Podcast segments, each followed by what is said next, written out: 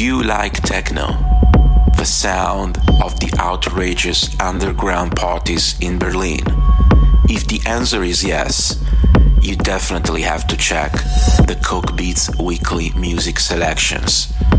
Every Saturday, 6 p.m. UK time, on all streaming platforms. Cookbeat.com. Enjoy. Gracias por escuchar historias eróticas, este es un podcast con relatos sensuales para estimular tu imaginación. Si quieres interactuar con nosotros el correo electrónico es historiaseroticaspr.gmail.com, también en nuestras redes sociales, en Instagram como eróticas-historias, en Facebook como historias eróticas, Twitter como historia erotic, en nuestra página web en historiaseroticaspr.us. ¿Te gusta este programa? Haznoslo saber dejándonos una valoración en nuestra página de Spotify.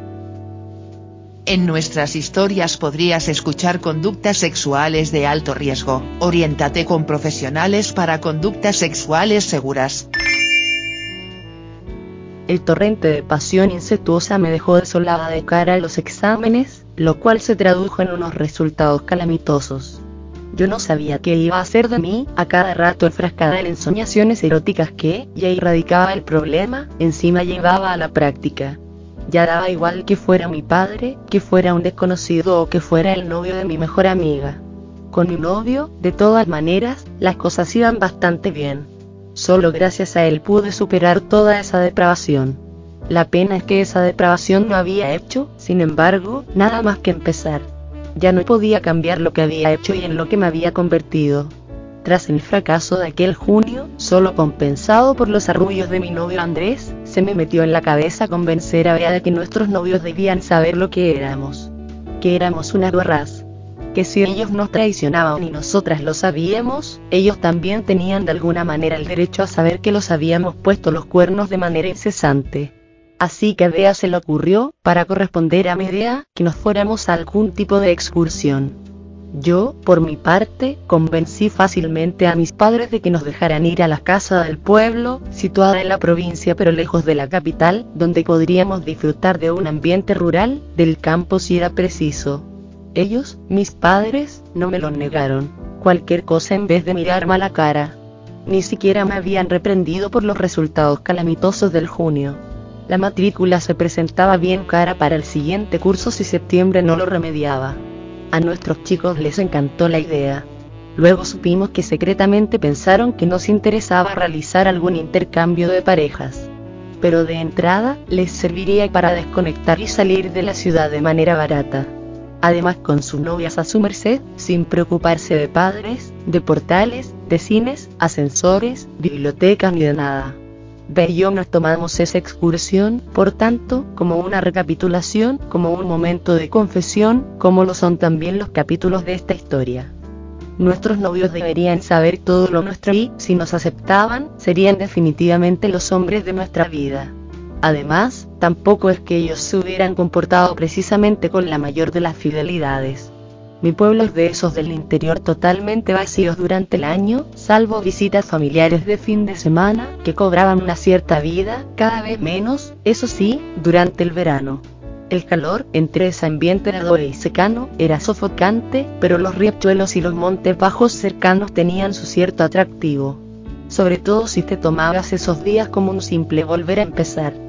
Tras llegar y merendar, antes de planificar nada, lo único que nos esperó fue una noche de locura, de sexo desatado, cada una con su novio. Yo me instalé en el dormitorio de mis padres y ve en una habitación. Aunque no merezca más interés en este relato, esa noche me entregué de la forma más sincera posible a Andrés, ofreciéndole mi coño hasta que perdiera toda gana de penetrarme. Como cuando me folló por primera vez en mi casa, quise ser su novia sin más. Bea hizo lo mismo con Marcos. La idea era salir al día siguiente de excursión, así que preparamos unos simples bocadillos con lo que compré en una pequeña tienda del pueblo. Así, ataviados con unas pequeñas mochilas, salimos a pasar un soleado día campestre por los montecillos y pinares cercanos, en compañía de los pájaros, también de las moscas, qué remedio. Era el día de la confesión, lejos del mundanal ruido de la ciudad, allí, en la paz del campo, les contaríamos a nuestros novios que los habíamos traicionado y que también sabíamos todo lo que ellos habían hecho. Caminamos cerca de dos horas por la mañana. Como un buen grupo de amigos, sin pensar en nada que no fuera trivial. Ya cansados, nos detuvimos en un pequeño grupo de árboles, junto a un claro, a comer los bocadillos. Luego no sabíamos si torrarnos al sol del campo o decidirnos ya a llevar a cabo nuestras confesiones. Yo iba muy campestre, con un pantalón vaquero viejo recortado a propósito, muy corto, junto a una camiseta de tirantes bastante vieja y no demasiado ajustada. Ve aparecido, llevaba un pantaloncito corto, de tela, ceñido, relevando la línea de sus braguitas, y un top en la parte superior. Vencimos la tentación de dejarnos mecer por el sueño de sobremesa. Dijimos a los chicos que salieran de su somnolencia, que queríamos hablar con ellos. Yo empecé, pero me trabé enseguida. Entonces Bea, siempre más lanzada, llegó la voz cantante. Queríamos deciros y que lo sabemos todo. Todo. ¿Qué todo? Con ese tipo de expresiones señalaron su extrañeza. Rápidamente yo colaboré con Bea, diciendo palabras como el parque, biblioteca, ascensor, mi madre y todo lo que había dado sentido a esta historia, a nuestro desbocamiento sexual. Entre nosotras nos lo contamos todo. Acabó resumiendo Bea. Los chicos son como son, así que más que encararse con nosotras se miraron entre ellos. Más gravemente según íbamos relatando las cosas. Porque siempre había uno de los dos, si no los dos, que no sabía algo. Marcos no sabía que Andrés había jugueteado con B en la biblioteca, aunque jugar no es la expresión. La había dado por el culo mientras un guardia la violaba.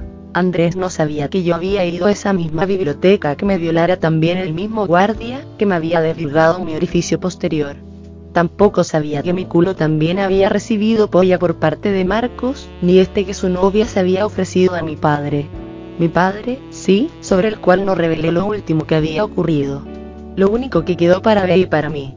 Su reacción fue de no creérselo al principio y de estar a punto de encararse el uno con el otro, aunque en una situación así Andrés tenía poco que hacer ante Marcos, mucho más fuerte que él a todos los niveles. De la incredulidad a la rabia, el último paso fue el deseo. Hagámoslo ahora. Dijo Marcos. No sabíamos el qué.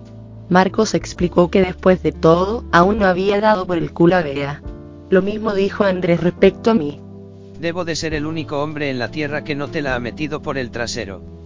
Dijo, y al hacerlo me recorrió un escalofrío al pensar en mi padre. Así que los venció el deseo. Nos perdonarían porque querían sodomizarnos, porque nuestros cuerpos, sudorosos por el calor y por la mañana de caminata, eran una fruta a la que no querían renunciar. Quizá también, aunque no lo admitieran, les ponía un poco cachondo que sus novias fueran tan putas como nosotras. Marcos tomó la iniciativa. No quería andarse con contemplaciones. Colocó a su novia a cuatro patas sobre la hierba y la bajó el pantaloncito. Mientras lo hacía y empezaba a acariciar el coño de Bea por encima de sus bragas, esta se volvió una poco y le preguntó: ¿Llamaste a la mujer del ascensor? Eso llenó aún más de deseo a Marcos, que bajó apresuradamente la ropa interior de su novia. Se agachó sobre ella y a la vez que sobaba con una mano el coño, aproximó su lengua al ojete de Bea. Ambos movimientos, de mano y lengua, hicieron contorsionar a mi amiga, que empezaba a excitarse y a suspirar. En esas estaba Bea cuando yo empecé a excitarme muchísimo. No sabía lo que iba a tardar Marcos en sacar su preciosa polla platanada cuando decidí acercarme por el otro lado a Bea, a su cara. Caí de un movimiento de rodillas y nuestros labios se chocaron. También lo haremos entre nosotras, dije con voz queda.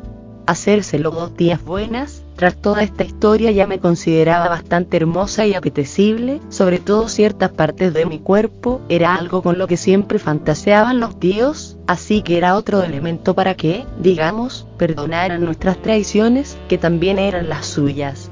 En eso estaba, peleando con mi lengua contra la de Bea, ambas con los ojos cerrados, cuando sentí que unas manos me subían la camiseta hasta llegar a mis tetas, empezar a masajearlas, a retorcer mis pezones, de hacerme gritar, de dolor sobre todo, tanto que tuve que separar mi boca de la de Bea. Te voy a encular, zorra mía. Me decía Andrés. Marcos, mientras, había llevado al orgasmo a Bea meteando su culo. No quiso esperar mucho más Sacó su polla reluciente, durísima, curvada y la colocó en el orificio de mi amiga. Yo lo veía mientras Andrés me chupaba el cuello y apretaba mis tetas con fuerza. No habrá mantequilla, guarra. Le decía Marcos a su novia.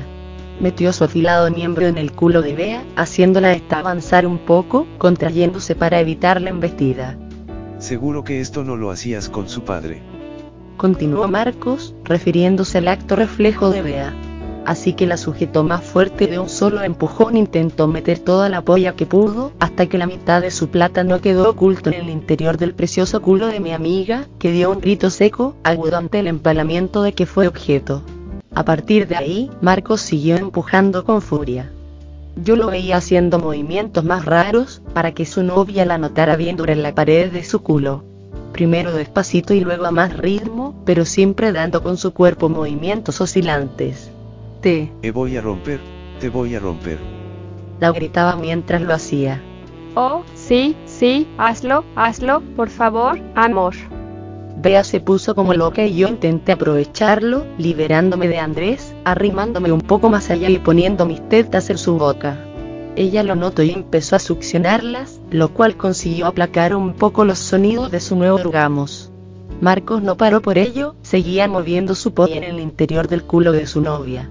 Andrés no había perdido el tiempo. Se había desnudado por completo. Se me la polla con la escena hasta que alcanzó un tamaño de lo más considerable y me bajó el pantaloncito vaquero, a la vez que, en el mismo movimiento, descendían mis bragas. Me preparé para recibir el golpe, pero se entretuvo más de la cuenta. Mientras Bea me chupaba los pezones, sentí como me descalzaba, cómo empezaba a chupar mis pies, sudadísimos entonces, cómo se recreaba mientras se masturbaba, me los olía, me los lamía enteros, se deshacía en su particular obsesión. Puso su polla en ellos, se la frotaba con los dos. Pero yo tenía ganas de otra cosa, mi culo estaba anhelante. Dame por el culo, por Dios, por favor, cariño. Le supliqué. Me obedeció en el acto, aunque me hizo sentir como si mi culo encandilara a todo el mundo salvo precisamente a mi propio novio. Sensación que me duró unos segundos, hasta que noté su polla en la entrada de mi ano y pude comprobar todo lo que me había contado Bea sobre las enculadas de Andrés. Mi querido novio, quizá porque tuviera una polla más pequeña que otras que me habían sodomizado, la metió entera, hasta que noté sus huevos enseguida sobre su trasero y comenzó también a joderme el culo de lo lindo. Loco, totalmente loco, casi murmurando una letanía en la que mezclaba él. Te quiero, por fin te doy por el culo, adoro tu culo, tu culo es solo mía, solo mía, perdón, te perdono. y muchas cosas más. Intenté volver la cabeza y lo vi con el rostro desencajado, en un éxtasis que si no fuera tan pecadora diría que era casi místico. Alcancé un orgasmo tras otro. Ve y yo nos agarrábamos la una a la otra, más amigas que nunca, más sinceras que nunca, mientras aguantábamos las sacudidas de nuestros novios, que se tomaban su tiempo en deleitarse con nuestros culos. Marcos sin concesiones, como si quisiera partir las entrañas de Bea. Andrés, casi levitando con su enculada celestial, tan deseada. Ambos perforando todo lo que podían nuestros culos. No puedo más. Marcos sacó la polla del culo de Bea justo para regarla un poco con su leche. Andrés todavía aguantó varios minutos más. Creía que no iba a acabar nunca y deseaba que no acabara nunca. Se derramó dentro de mí, me inundó con su semen, pero también con su amor. Al terminar, me abrazó. Me sentía querida, segura, en paz. Por poco tiempo. Oímos unas risas primero y unas voces después. Eran dos hombres maduros, de unos 50 años, con aspecto de pueblo, con ropa de casa. En realidad no sé cuál es la ropa de casa, pero llevaban escopetas de esas de cartuchos y llevaban un perro. Hicimos ademán de taparnos, de escapar a sus miradas, pero enseguida caímos los cuatro en la cuenta de que el problema no es que estuviéramos desnudos, tampoco que nos hubieran visto follar de la manera más prohibida. El verdadero problema es que las escopetas, esas escopetas de cazador, no estaban en sus hombros. Nos estaban apuntando. Qué bonito día de campo. Dijo entre risotadas uno de los dos, el que parecía llevar la voz cantante. Inmóviles ante el camión de sus armas de fuego, esperábamos algo, un milagro, que todo quedara en un susto, en una broma, pero parecía que no iba a ser así. Los miraba a la cara y les veía relamerse mirando a Bea. ¿Cómo nos lo vamos a pasar? Dijo el mismo de antes. Andrés reaccionó y parecía encararse hacia ellos, valiente, posiblemente pensando que no nos dispararían así, a sangre fría. Ni se os ocurra. Empezó a decir, pero no pudo terminar la frase, pues el hombre que se acercó a él y le dio un culatazo que hizo que mi novio se trastabillara y cayera en la hierba, perdiendo casi la conciencia al levantar la cara. Tenía una buena marca en el pómulo izquierdo. Ni se nos ocurra que... La situación empezaba a ser comprometida. Sentía miedo. Ya sabía lo que tramaban.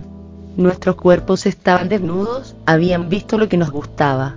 Sus siguientes movimientos confirmaron ese fatal presagio. ¡Qué tía más buena! Siguió diciendo el mismo, mirando hacia Bea. No había visto una hembra así en mi vida. Encima la encanta que la folle en el culo. Bea se dio cuenta de que nada la iba a librar de aquello y algunas lágrimas empezaban a brotar de sus ojos, pese a que no fuera la primera vez que la violaran. Cuando lo hizo el guardia de la biblioteca disfrutó mucho. Pero ahora, con su novio delante y el hombre que no hablaba se aproximó a los chicos. Sacó unas correas de su morral, donde llevaba sus cosas de casa y los ató a sendos árboles, mirando hacia el claro en el que estábamos nosotras. La amenaza de las escopetas y las palabras del líder, si os movéis las haremos daño de verdad, les inmovilizaron.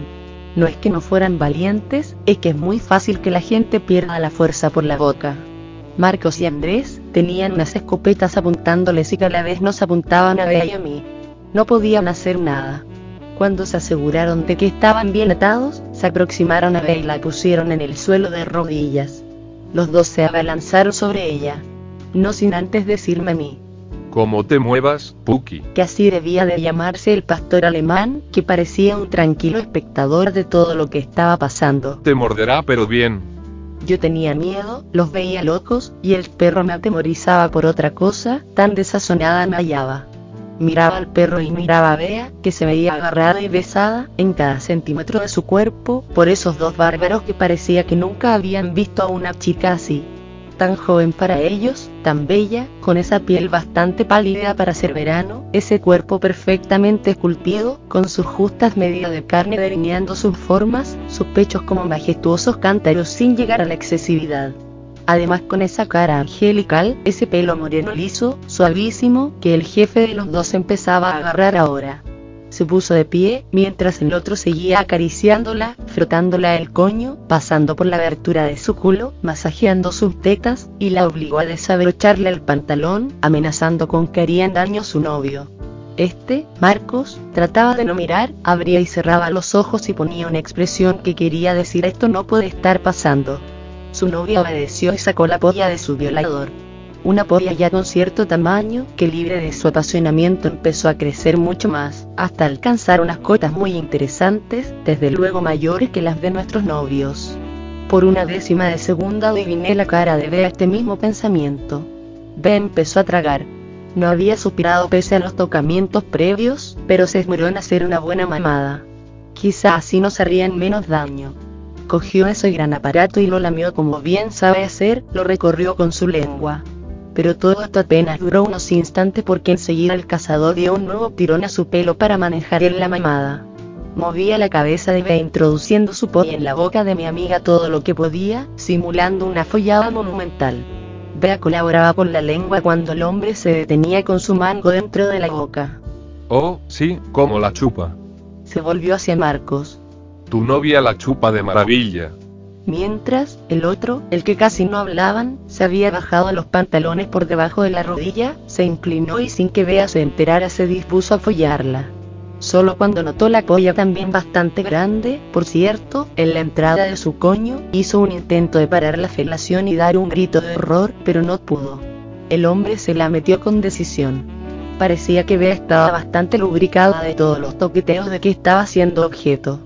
Yo lo noté, seguro que Marcos también lo notó. El cazador la embistió en el coño y entonces sí que consiguió soltarse de la polla que tenía en la boca para emitir un largo jadeo. Entre el dolor y el placer.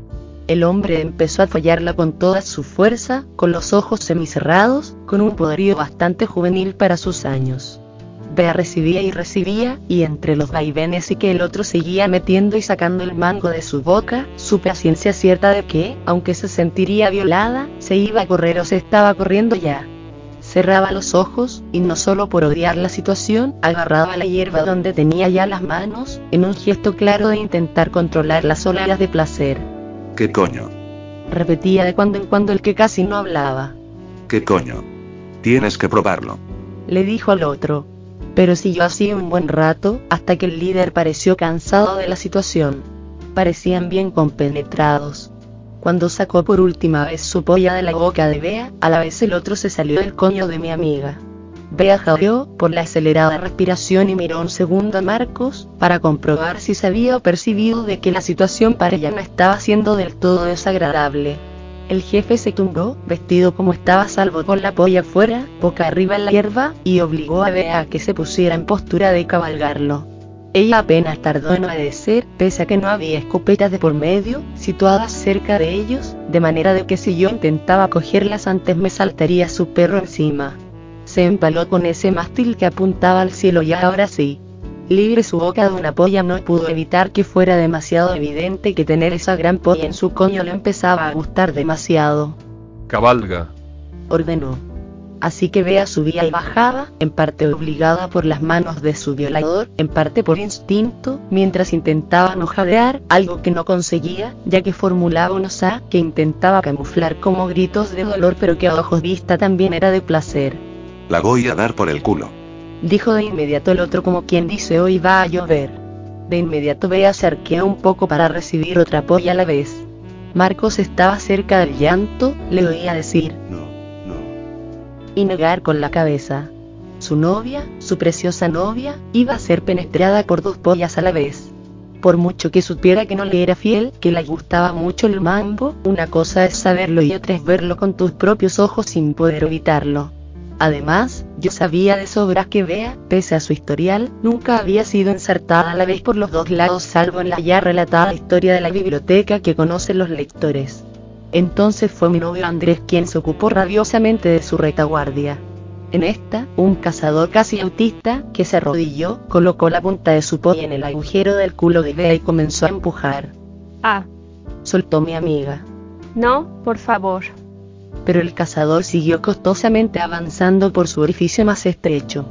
Lo que vi me traía imágenes de la biblioteca y de cómo la situación, tener dos pollas dentro, pese a ser teóricamente muy gozosa, si no te están violando, claro, no es una sinergia que supera la suma de las partes. No, porque al tener los dos penes insertados los vaivenes son más costosos. Costosos o no, los cazadores se estaban dando un buen festín con mi amiga. Aunque apenas consiguieran hacer el mete-saca por sus agujeros, Bea cerraba los ojos, se mordía los labios para no gritar, se volvía a correr, casi secretamente, casi, Me voy a correr. dijo el cazador de pocas palabras. Sacó su polla del culo de Bea y en un rápido gesto apuntó a tu cuerpo y la regó con un buen chorro de semen. Hizo que mi amiga apurara los restos que quedaban en su glande y también que se pasara las manos por las tetas, que era donde mayormente había ido a parar el líquido blanco. El otro siguió un rato dentro de Bea. La dio la vuelta, ahora que estaba sin la polla de su amigo dentro, poniendo su espalda contra la hierba, y entonces sí inició un mete-saca frenético, hasta que un grito, que casi no se oyó sobre los jadeos cada vez más evidente de Bea, un nuevo orgasmo, anunció que se corría en el coño de mi amiga. Viendo todo esto por mi cabeza bullían mil sensaciones distintas. A cada segundo pasaba del horror de verme empalada de la misma manera, al deseo de sentirme violada, sucia, delante de mi novio. Más porque conozco a y sabía que hicieron bien su trabajo. Pero el sentimiento que me invadió, sobre todos los demás, fue el de abandono, el de ser un despojo. Los últimos meses me había sentido deseada, había seducido a muchos hombres, me había visto colmada, mi culo se había convertido en un oscuro objeto del deseo masculino. Y llegados aquí, nos asaltan dos violadores que se quedan tan prendados de Bea, lo cual es normal, como para no dedicarme ni media mirada, eso ya es menos normal. Me sentí fea. No soy guapa, pero tengo mi encanto, ya lo he dicho. Me sentí herida. Creo que hasta se me notaba en la cara. Bea y los dos cazadores quedaron exhaustos. El hablador se dirigía a Marcos y por si no fuera poco lo que éste había tenido que ver, lo martirizaba aún más con frases del tipo. ¿Cómo folla esta zorra? Menudo guarra tu novia, ¿cómo se ha corrido la hija puta? Menudo culo, o vaya tragona. Ya estaba yo pensando en que se iba a acabar todo, por un lado satisfecha de quedar ilesa pero por otro herida por haber sido ninguneada, cuando el líder dijo, Que siga la fiesta. Y me miró. Habrá que hacer algo contigo. Su plan era que se volverían a poner a tono observándonos. Cogieron sus escopetas para ser más convincentes. Nos lo tendríamos que hacer entre nosotras mismas mientras se recuperaban del anterior polvo, mientras recargaban sus armas, no precisamente sus escopetas. Lo decía, lo ordenaba, entre risas. Yo simulamos asco, rechazo, pero ante nuestra negativa se limitaban a empuñar sus escopetas. Venga, zorras, seguro que no es la primera vez. No lo era claro, como ya se sabe. Nos obligaron a tumbarnos en el suelo. Yo me situación boca arriba y vea sobre mí. Querían que nos lamiéramos el coño con devoción, con Ansia. palabras textuales. Así que no quedó más remedio que obedecer. Miramos un poco hacia los árboles, hacia nuestros novios, que seguían sufriendo casi en silencio. Me recosté en el suelo y Bea se puso encima mío, en la posición del 69. Estuvimos unos segundos así cuando noté una polla en la entrada de mi coño. El que apenas hablaba ya estaba milagrosamente en acción y, como antes con Bea, me ensartó como quien hiciera tal cosa a cada momento, como si nada. Eso sí, yo me contraje al sentir la presión de su miembro en mi interior. En ese momento supe que llevaba todo el rato deseando polla, que quería ser poseída, necesitaba sentirme deseada animalmente. Así que empecé a jadear y a tratar de que no se oyeran demasiado mis gemidos amortiguándolos con el coño de Bea. Uf, como folla, como folla. Mi coño iba a conseguir sacar al cazador de su mutismo habitual. La verdad es que se esforzaba, de rodillas como estaba, en hacer un mete-saca frenético pese a la postura en que nos hallábamos. Yo estaba lubricadísima por la visión de la violación de Bea y por la lengua de esta. Noté que mi amiga, mientras me violaban, subía a besarme los pechos. No era así. Se desplazaba porque el cazador jefe la estaba trayendo hacia sí. Tenía su mástil enormemente recto, con las venas a punto de estallar, apuntado hacia el culo de mi amiga, que evidentemente no quería dejar de probar. Así que una tercera polla iba a entrar en el transcurso de menos de una hora, en el culo de Bea. Noté el empujón de su amo y los gemidos de Bea, que esta vez ya no se iba a controlar. Oh, sí, oh, sí. Jaja, Gritaba el violador, y se volvía hacia Marcos. menuda zorra. Los gritos de mi amiga lo sacaron de sí, y se dedicó a su culo sin ninguna compasión. Bea lo tenía ya bien dilatado por las otras pollas así que entraba y salía con menos dificultad de la habitual. Mi amiga se retorcía, movía la cabeza, gritaba, gritaba. Métemela más, hasta dentro, oh sí, oh sí, más por favor. Yo apenas podía ver el rostro de Marcos mientras ella decía eso, pues bastante tenía también para controlar las embestidas de mi violador, que me estaba ofreciendo uno de los mejores polvos de mi vida. Ese hombre sabía lo que se hacía. Aunque Bea seguía apretando mis tetas de cuando en cuando, yo estaba libre para chocar una y otra vez con mi espalda sobre la hierba. Tal era la furia de la polla del cazador, que entraba y salía de mi coño churreante provocándome el orgasmo. Yo no decía borradas como Bea, pero sí jadeaba claramente de placer y al hacerlo intentaba vislumbrar la cara de Andrés, que seguramente se estaría haciendo de cruces al verme. La situación no podía. Yo me corría, jadeaba, mientras Bea gritaba que quería más, que menuda polla, que qué gusto, aunque de cuando en cuando miraba a Marcos y le decía un perdóname, amor, para acto seguido pedir más polla. Yo también pedía, así que de pronto me sorprendí con un el culo, el culo, por favor, únicas palabras que salieron de mis labios. El cazador que me follaba no tardó en sacar su polla de mi coño, darme la vuelta, ponerme de rodillas y agacharse a meterme un dedo en el culo. Parecía que conmigo sí iba a tener miramientos. Apenas me dilató un poco, puso su pollón en la entrada de mi cavidad más estrecha que anhelaba otra polla ese día tras recibirla de mi novio. Empezó sus sacudidas, olvidando esas tibiezas, regalándome una enculada bestial. Yo culaba a ojos vista, mirando fijamente a Andrés. En ese momento supe que le contaría lo de mi padre. Le miraba mientras jadeaba, poseída totalmente por esa gran polla. Ah, ah. Gritaba únicamente. No duró mucho tiempo el cazador dándome por el culo, pues volvió a informar fríamente que se corría y apenas la sacó se corrió en mi ojete. El otro, al verlo, se aproximó, saliéndose un poco de Bea, con ella hasta mí, y la obligó a que me limpiara. Bébete toda esa leche, zorra mía. Bea obedeció inmediatamente y noté su lengua en mi culo, lamiendo, absorbiendo toda la lefa que podía, a la vez que intermitentemente acudía a mi coño, a provocarme oleadas de placer con sus lameteos, y un nuevo orgasmo, otro más. Oh, me corro. Informó el cazador jefe. No, no, quiero que os traguéis mi leche. Se salió del culo de Bea, aguantó un poco más, poniendo visibles expresiones de control en su cara se puso de pie y él, con la ayuda del otro, nos colocó de rodillas delante de él. Esperamos impaciente, como en una vulgar película porno, y de inmediato Bea recibió el primer chorro en la comisura de los labios. Con la lengua lo introdujo en su boca y se lo tragó. Mientras lo hacía yo recibía otra descarga en un ojo y otra directamente en la lengua. Con la mano cogí el semen de mi ojo y lo llevé también a la boca. Me lo tragué a pesar de ser algo que no me gustaba nada de nada. El cazador siguió pasando su polla, que iba perdiendo tamaño poco a poco, por nuestras caras, unas caras que reflejaban el placer que habíamos recibido. Las caras de nuestros novios eran otras. Los cazadores nos despidieron como llegaron. El de pocas palabras con un gesto que yo entendí que era casi de gratitud. Como si con esta violación disfrutada le hubiéramos dado uno de los mejores momentos de su vida. El otro, el jefe, sin parar de decir obscenidades, del tipo de que Vaya novias tenéis. a nuestros chicos, o Gracias viciosas, aunque las gracias nos la tenéis que dar a vosotras a nosotros. a Bea y a mí. Nos dijeron que no desatáramos a los chicos hasta que no los tuviéramos a la vista, porque aunque eran conscientes de que ellos sabían lo zorras que éramos, lo débiles que somos ante el placer, no querían ningún contratiempo. Les obedecimos.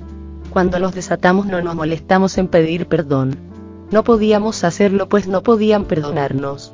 Sin embargo, no nos recriminaron nada. Lo comentamos y la sorpresa es que no se sintieron, ni Marcos ni Andrés, en absoluto molestos porque hubiéramos disfrutado de la violación. Que en un primer momento lo que les horrorizaba es que nos hicieran daño físicamente o que nos doliera lo que nos iban a hacer.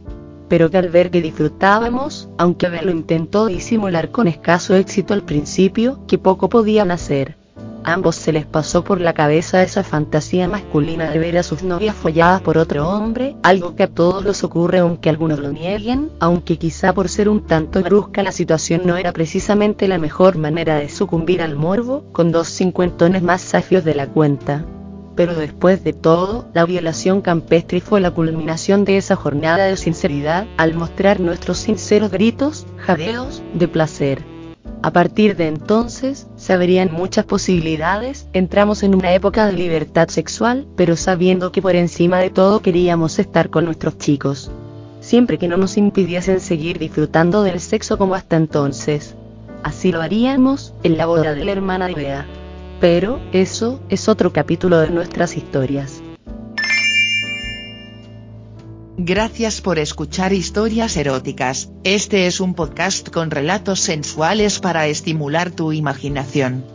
Si quieres interactuar con nosotros el correo electrónico es historiaseroticaspr.gmail.com, también en nuestras redes sociales, en Instagram como eróticas-historias, en Facebook como historias eróticas, Twitter como historia erotic, en nuestra página web en historiaseroticaspr.us. ¿Te gusta este programa? Haznoslo saber dejándonos una valoración en nuestra página de Spotify. En nuestras historias podrías escuchar conductas sexuales de alto riesgo, oriéntate con profesionales para conductas sexuales seguras.